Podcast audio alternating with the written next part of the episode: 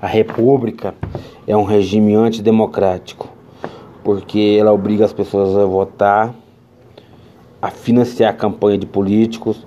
Isso é antidemocrático, isso não é democracia. Se eles querem candidatar, eles tiram o dinheiro do próprio bolso e candidata. Não, não use o dinheiro público para se candidatar e, e, e receber alto salário.